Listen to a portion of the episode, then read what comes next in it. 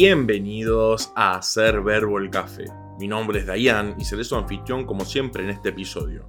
Hoy vamos a estar hablando de un método tan particular que es tanto increíble en su simpleza como destacado en su complejidad. Estamos hablando del sifón de café.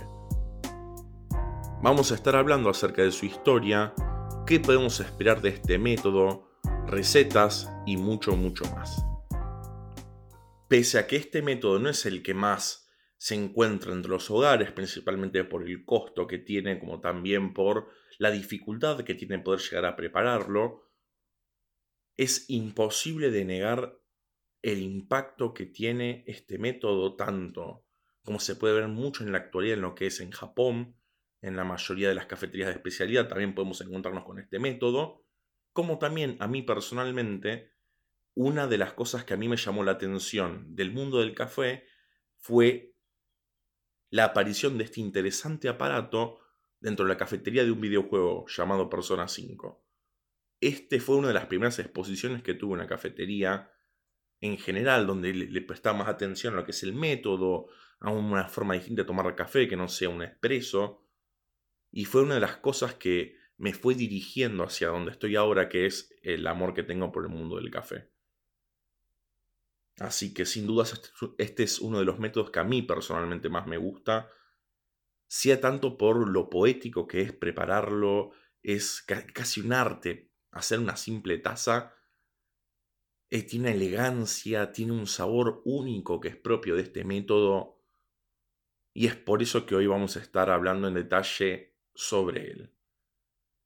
Pese a que antes mencioné que Japón es uno de los países donde más predomina este método, y en Asia en general, este no nació de ahí.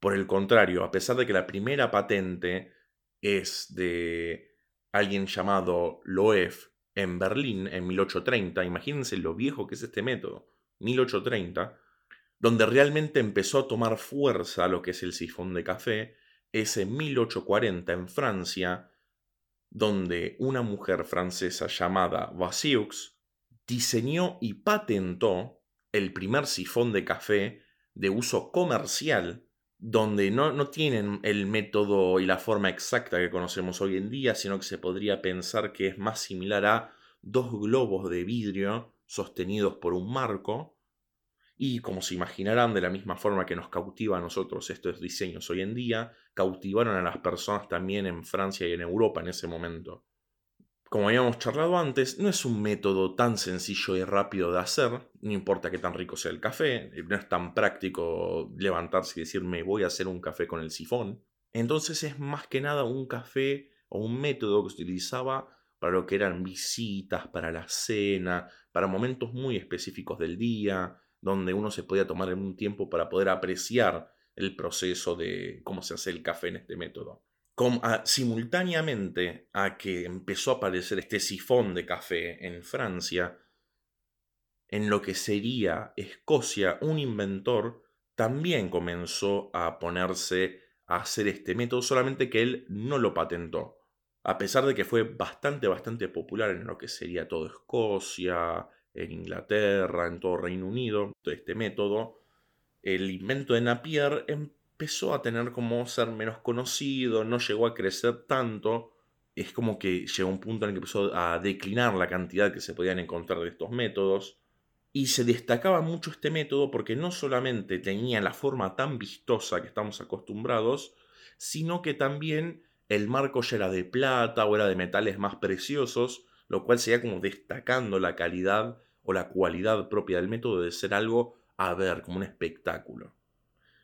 Y es recién en 1910 cuando el sifón de vidrio, el método este para preparar café, llegó a Estados Unidos.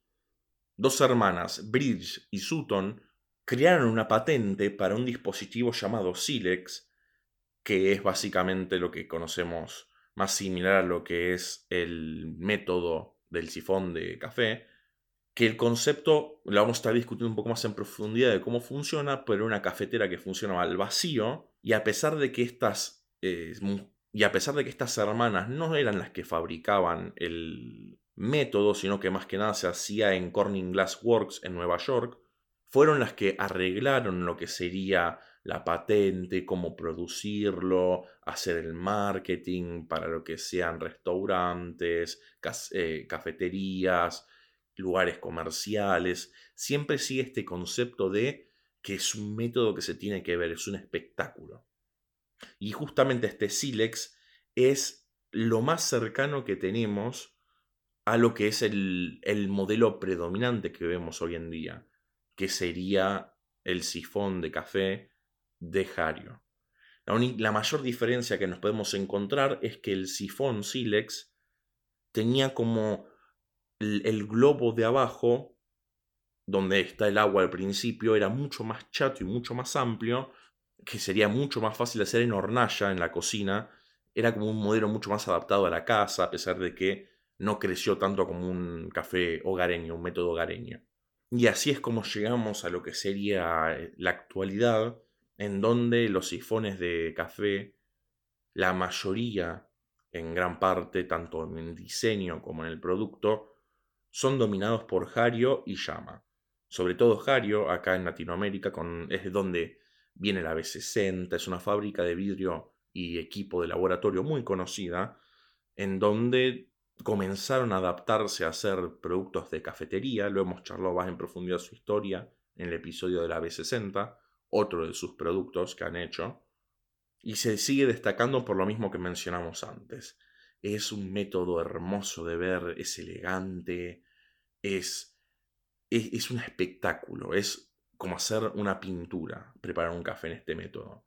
Es algo tan lindo, tan bello de ver y cuando se utiliza bien el café que prepara es único y una absoluta delicia. Entonces, ¿qué nos podemos esperar de un sifón de café? No podemos pensar en qué esperamos de él si no lo comparamos básicamente con sus dos grandes primos, la prensa francesa por el método de infusión y la moca por el sistema que tiene de vapor. Empezando por la prensa francesa, la cámara superior del sifón de café es donde se encuentra todo lo que sería la cama de café. Entonces, cuando el agua sube e, a esta parte del método, es donde se infusiona. Y se infusiona justamente por infusión. No es un método de decantación como podríamos esperarnos de cualquier otro método distinto al expreso. Entonces tiene mucha similitud en lo que es el sabor y la forma de prepararlo a una prensa francesa. Pero es muy similar a la moca en el sentido de que tienen básicamente los dos métodos fueron perfeccionados para funcionar aprovechando el mismo concepto físico, la utilización de vapor para que aumente la presión en la cámara inferior. Esta cámara inferior con el vapor empuja lo que es todo el agua a una cámara superior. La diferencia es que en la moca, cuando es expulsada hacia arriba, lo que hace es pasar por un filtro con café, mientras que en el sifón de café pasa una cámara en donde se encuentra con la cama de café, se empieza a infusionar ahí y en el momento que uno considera que el café está hecho, baja la temperatura o directamente apaga el elemento con el cual se está calentando el método y todo el café, porque ya no hay un vapor que tenga tanta presión que mantiene el café, que mantiene el agua o el líquido, porque ya está infusionado, así que técnicamente es un café, en la parte superior del método, sino que baja, básicamente por gravedad. Pero no baja en el sentido de que nos podríamos estar esperando de un método por goteo, sino que en realidad baja bastante rápido. Entonces no afecta mucho el tiempo que tiene de, bajada, pero es importante tenerlo en cuenta. Pese a esto, es importante saber que este método tiene un filtro. Entonces los que nos vamos a estar encontrando son cafés fuertes con mucho sabor, con mucho cuerpo, similar a una prensa francesa, pero con la limpieza de un método que pasa por un filtro. Es un café muy poco aceitoso, tiene un cuerpo muy, muy denso en, peso, pero limpio en boca. Y tiende a sacar sabores que normalmente no nos encontramos en otros métodos, debido a que es eh, eh, por la forma en la que tiene de prepararse, extrae componentes químicos que normalmente no se eh, terminan extrayendo en ningún otro método. Me imagino que la mayoría de ustedes, al igual que yo, tienen el sueño de poder trabajar en una cafetería en algún momento. Por ahí este es un método que no es tanto que ustedes van a estar en su casa preparándolo, pero si en algún momento tienen la suerte de poder ir a una cafetería e incluso trabajar de baristas en una o ser dueños de una, ojalá, les deseo todos los éxitos del mundo, pero tenerlo en el hogar está bueno, es un lindo método, el tema es que tiene esa calidad de ser muy aparatoso, de tomar mucho tiempo, pero es un verdadero espectáculo verlo. Si no lo mencioné antes ya las suficientes veces como para que lo recuerden. Es hermoso. Entonces es importante, dentro de todo, tener una receta específica, simple, y saber que es un café que normalmente no se prepara poco café en un sifón de, de café. Se prepara bastante cantidad. Primero que todo, porque como dijimos antes, es muy aparatoso, entonces mejor preparar mucho de una que poco pero también tiene la, cualidad de que por cómo funciona necesita de mucha agua en la parte de abajo, entonces para poder extraer y hacer un buen café necesitamos una buena cantidad de líquido y por ende también una buena cantidad de café en la parte superior. Cosas a tener en cuenta. Primero que todo, en la receta siempre tienen que tener en cuenta que un mínimo de agua va a quedar en la parte inferior. Entonces siempre se tiene que tirar 10 gramos más de agua 15 gramos más de agua porque no va a subir todo hacia arriba normalmente. Entonces, la receta más o menos tiene que agarrar y ser de 34 gramos de café con 510-515 gramos de agua. Primero que todo se pone el agua en el recipiente de abajo, en lo posible si es templada mejor, así calienta más rápido porque si no va a tener que esperar más tiempo.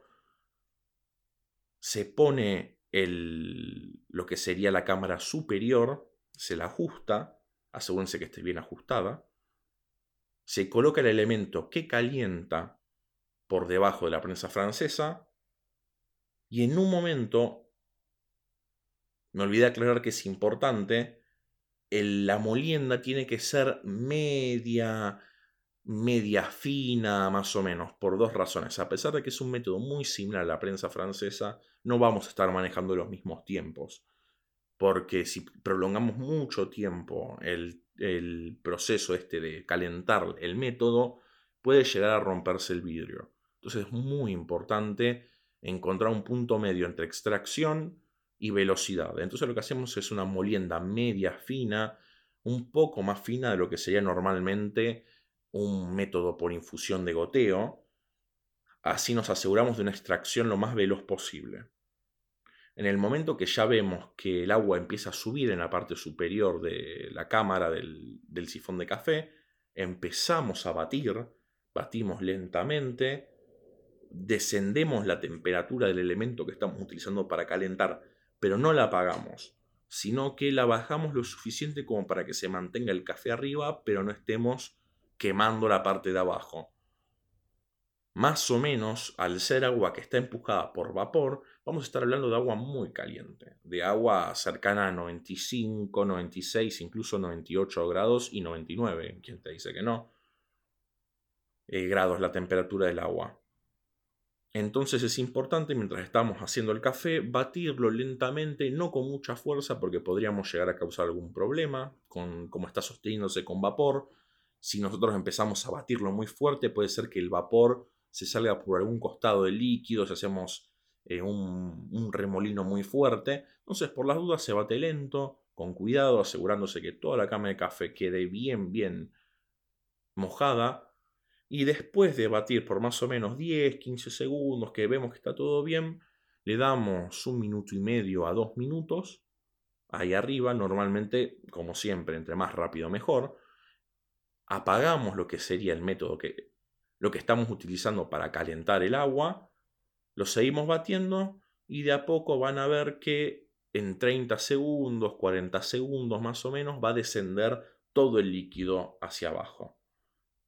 Es un método que tarda entre 2 minutos, 2 minutos y medio en prepararse, así que es un, dentro de todo rápido en general. Y una vez que ya terminamos de preparar el café, tenemos que sacar el método de arriba, servirlo o dejarlo enfriar. Tips a tener en cuenta. Primero que todo, como dije antes, Es un método que utiliza vapor, utiliza temperaturas muy altas, entonces es una bebida muy caliente. Tengan mucho cuidado al tomarla, déjenla enfriar. Si ustedes son los baristas que la están sirviendo, denle un tiempo en el método que se deja enfriar también.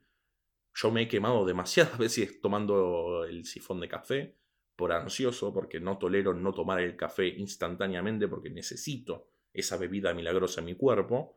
Eh, pero ustedes no sean como yo, tómenselo con más tranquilidad, porque es una bebida muy caliente. En, la, sinceramente, si tengo que decirles, para mí es el método que tiene uno de los cafés más calientes de todos, y no sé si es el de mayor temperatura a la hora de infusionar. Pero si no es el de mayor, está entre los que utilizan mayor temperatura. La limpieza del filtro de este método es muy, pero muy, muy importante siempre que terminen de hacer el café, laven bien el filtro, generalmente es de tela, lávenlo bien, pónganlo en la heladera. ¿Por qué? Porque si no está en la heladera, este filtro de tela se puede terminar endureciendo, se puede terminar poniendo más feo, se puede arruinar. Entonces es importante que esté en un lugar fresco, no helado, fresco. Y siempre limpienlo, asegúrense que no le quede casi nada de restos. Recuerdo que muchos lo limpiaban con bicarbonato, este filtro de tela, para asegurarse que no le quede ningún tipo de resto ni de aceites ni nada por el estilo, que eso también podría llegar a arruinar el filtro.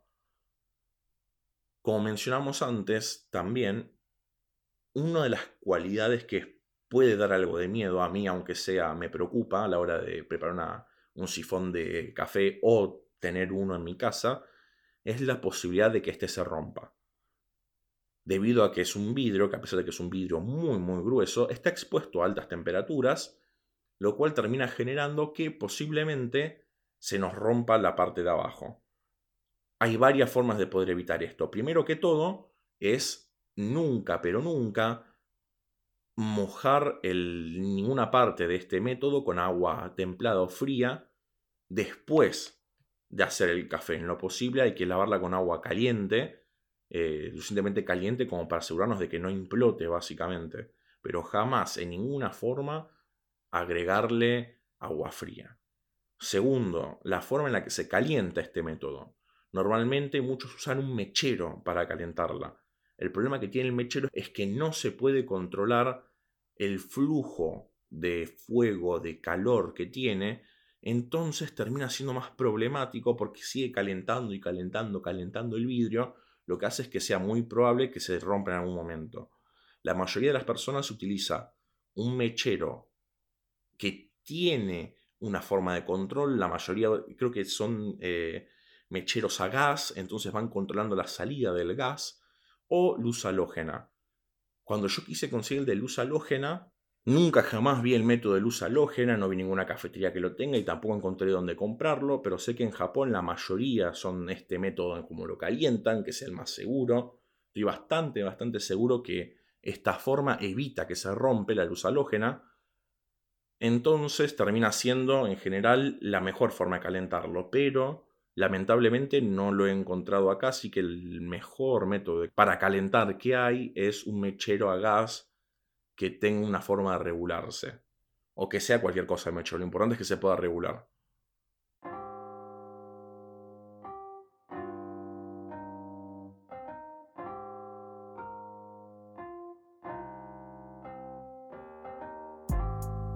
Como siempre, muchísimas gracias por habernos escuchado. Si les gusta el podcast, por favor síganos en la plataforma donde nos estás escuchando, así sos el primero en enterarse cuando sacamos un nuevo episodio. Si les gusta el mundo del café de especialidad, pueden seguirnos en coffin.blog, c o f e e i n g.blog, en Instagram y en Facebook, donde subimos recetas, videos sobre granos, videos sobre recetas, eh, reviews de granos, subimos todo lo que se relaciona al mundo del café de especialidad, así que si les interesa conocer más de esto, pueden visitarnos ahí. Si les gusta el podcast, y conocen a alguien que le podría llegar a interesar el mundo del café de especialidad, por favor recomiéndennos. Es un podcast hecho con mucho amor, con mucha dedicación y que ustedes nos recomienden es la mejor forma para poder crecer. Además de que lo que más nos interesa es compartir lo que es el mundo del café de especialidad y sin su ayuda para nosotros sería imposible. Como siempre, muchas gracias por habernos escuchado y nos vemos en un próximo episodio.